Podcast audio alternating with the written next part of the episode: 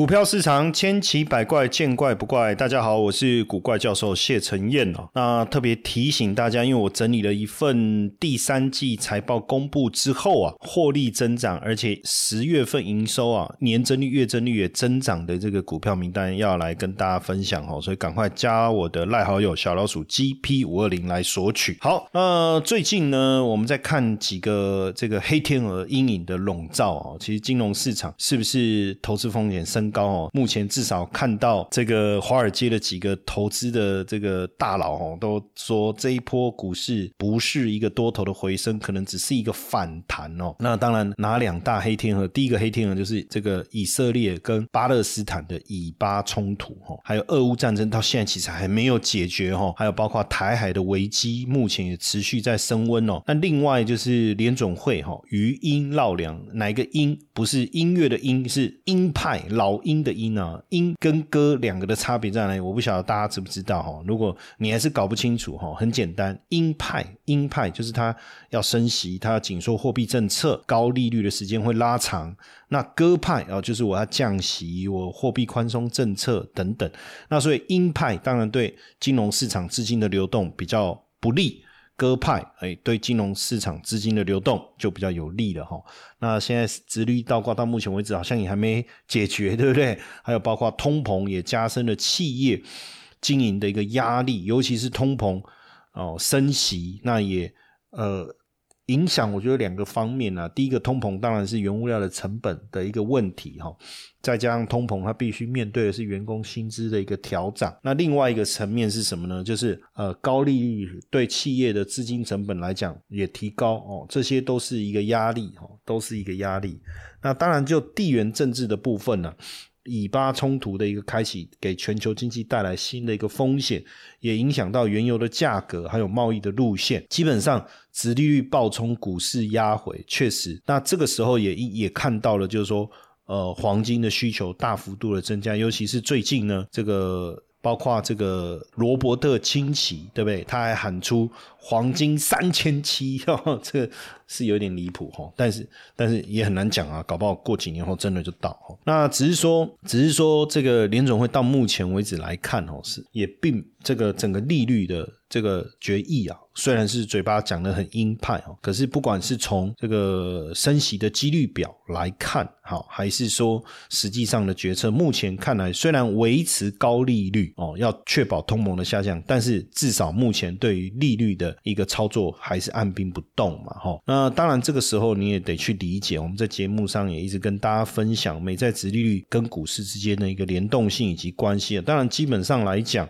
正常的环境之下，股市上涨，债券下跌，对不对？在股市下跌，债券上涨，这是一个正常。但是实际上，影响美债殖利率，当然还是跟这个利率决策有非常非常大的一个关系哦。那债券的殖利率怎么计算出来？你要知道，它是债券，你投资债券。回收的本金跟你你。这个购买债券，它这个答应支付给你的利息，哦，这两个部分。所以虽然债券的价格会涨涨跌跌，但在基本上只要这个债券没有违约啊，它到期的时候一定会拿到整个债券的本金，以及这段时间你持续收到的这个配息、债息，这个是没有问题的。那这个部分加总起来，我们就可以去还原出投资债券的一个报酬。但是一般来讲，我们所谓的投资债券的一个这个值利率啊，主主要都还是以我投资这个债券所获得的价格，呃，所呃所获得的利息跟价格之间的关系所计算出来的哈。那殖利率跟债券价格的关系，当然如果利率越高，债券价格就会越低。这个跟债券的一个价格的折现公式有很大的一个关系哦。那利息是企业经营的成本啊，所以如果利率越高，当然对企业经营越不利，尤其是需要贷款的产业，受到高利率的冲击就会更大。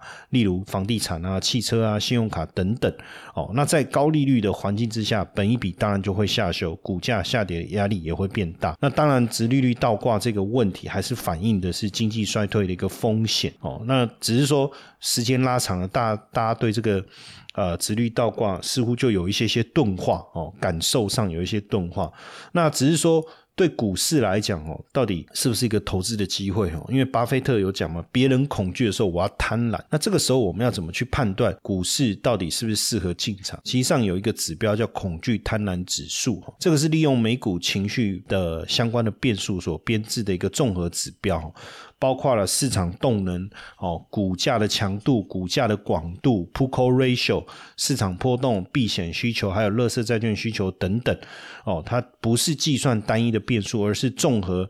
整体的一个市场的变数去做的一个综合指标来评估哦市场到底恐惧还是贪婪哦。那零零当然代表恐。恐惧到极致嘛，一百代表贪婪到极致哦。那你说真的要到零也不可能啦哦，只是说有这个区间。那一般来说，这个数字只要在这个如果真的到二十以下，那不得了哦。那这个代表大家怕到已经不不知所措了哈。那就这个恐惧贪婪，应该是少数这几年我我自己看这个非常喜欢的一个量化的一个指标哈。因为很多东西没办法量化，情绪啊、感受啊，但是它透过这个情绪跟感受所反映在市场上操作的一个情况，去做了一个量化指标的一个整理哦，我我个人是非常非常喜欢的。那所以如果这个指标来到一个极度恐惧哈，就 extreme fear，这个二十五以下，往往就是一个非常好的一个进场时机哦，还是 fear 哦，这是二十五二十五上来哈，那到了这个。Neutral 中立，贪婪 greed 还是极度贪婪 extreme greed 哈，那所以我们就可以去看这个指标的变化。当然，乱世是不是一个投资的机会哈？过去地缘冲突的时候，我们去看哦，以历史来讲，股市平均四十七天就回升了哈。像以巴这一类的，就地缘政治风险哦，往往看起来股市是一个受害者，可是反而是逢低入市的一个好时机哦。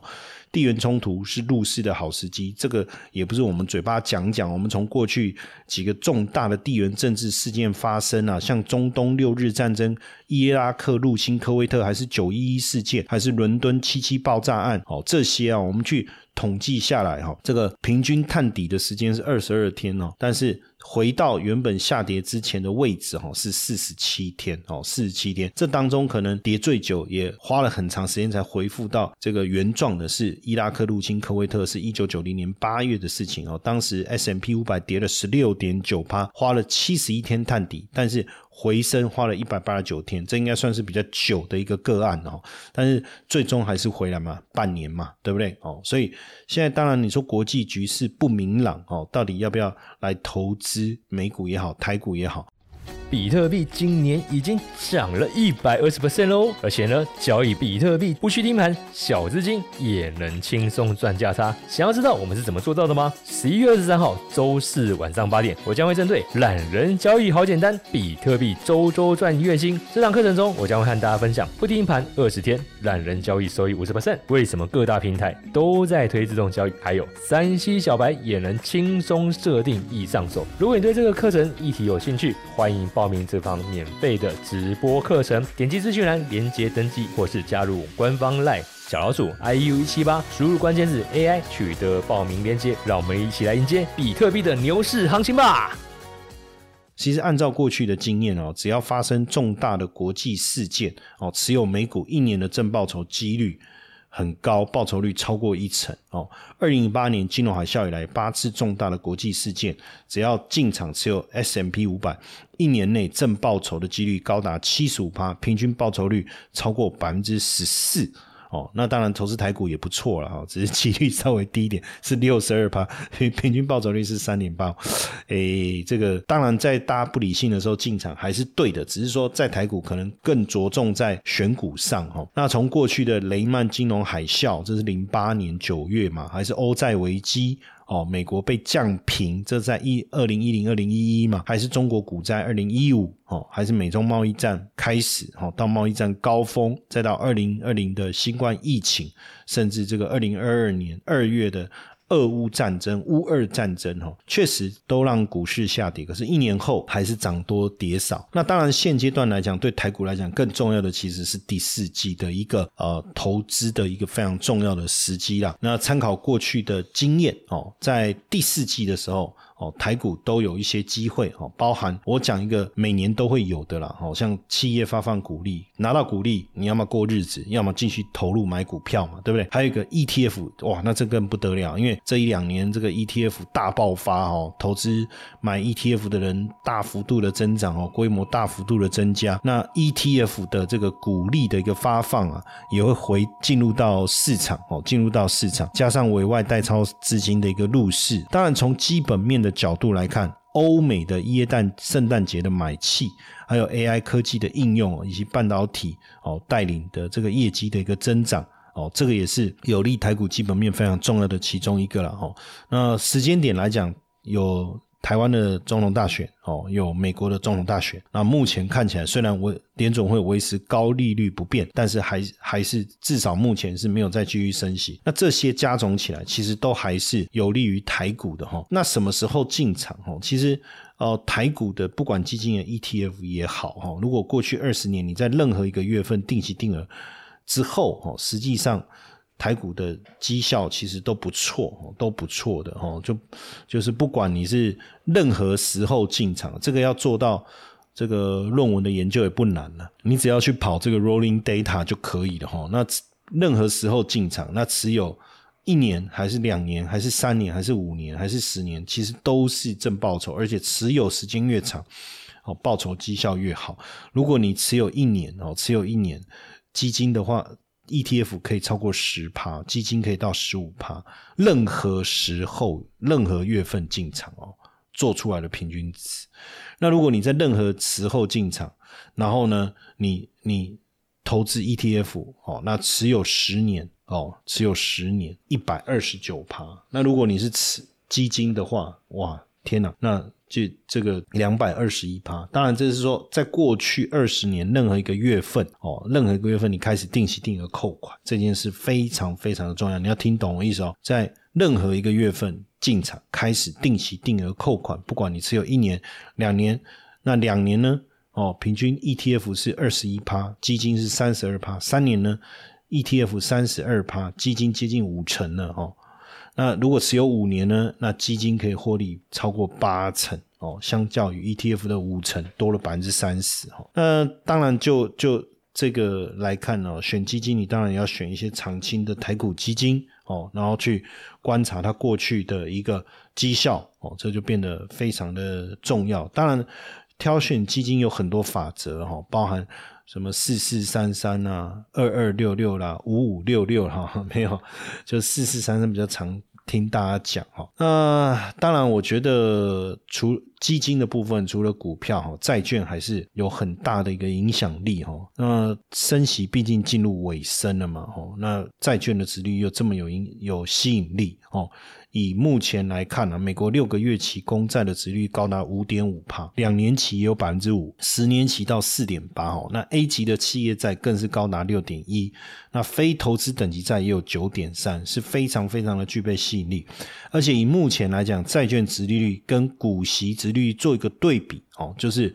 这个溢价债券值利率高于股息的一个部分哦。既然出现不止出现正的，因为过去有很长一段时间，二零一一年到二零二一年这段时间哦，二二二零二零年这段时间，其实股市股利率哦，股市的利率其实是胜过于债市的收益率的哦，所以有这样的一个一个新的这个。好的机会等于十年来首见哦，那当然对投资债券来讲，就出出现一个非常非常好的一个时机哦，所以现在现阶段投资债券的风险并不高，大家不用太过度恐慌哈。空手的投资人，我觉得定期定额来分批进场哦，布局债券 ETF 或债券基金都是非常好的一个时机点哦。那现阶段当然美元还是相对强势，那在投资上面要投资要投资公债还是投资等级债？哦，这个部分我其实个人没有什么太大的意见呢，因为投资公债，当然它的这个值率稍微低一点哦，但是它的存续期间够大的话，未来你还能够赚到这个债券的一个价差哈。那如果说你希望值率比较高一点，价差可能会牺牲一点点的话，那像投资等级债券哦，不管是 Triple A 三个 A 的，目前七到十年的值率已经来到五点七五了哈，Double A 有五点六七，Single A 有六点四六点多哈，所以呃，我们在看美国这个 A 级公司债哦，一九九三年以来两波明显的跌势，一次在二零零八年哦，另一波就是现在进行式。所以其实我真的觉得这个回档修正的空间已经太大了，真的哦，那个三十年来历史低档哦，那升息几率不高的情况下，即便你不会马上看到债券价格的喷出哦，但是现在布局的时间胜率哦，胜率我我我不敢讲百分之百，但九成九九十八九十五趴应该没有什么太大的问题哦。那现阶段当然你说啊，那这样到底要投资什么？其实很多的基金平台都有针对这个基金的选择方式啊，基金的一个资讯啊，有做公开哦，也有一些用 App 哦，你就可以查到目前这个基金的呃绩效的状况哦。那你也可以针对这些基金去做一些比较哦，然后或者是购买。那因为现在其实各个券商也有都有这个相对应的一个平台啦。那这些平台也是帮助大家说，哎，我可以很快的，就是选到我觉得对我来说哦有帮助的这个基金哦。那这样扣款上面也很好。那像有的平台，它甚至扣款还不用手续费，哇，那这个省掉了，省掉的就是你赚到的哦。所以大家也可以自己上网去搜寻看看哦，相关的一个资料。当然，如果你除了 ETF 基金之外，对台股也有浓厚的兴趣，也欢迎大家加入我的官方 LINE 小老鼠 GP 五二零。有任何问题或是指这个节目的指教跟建议，也也都可以透过官方 LINE 来跟我联系交流，好不好？赶快加入小老鼠 GP 五二零。接下来就是我们今天的彩蛋时间，iPhone 历史代码 A 八七五零。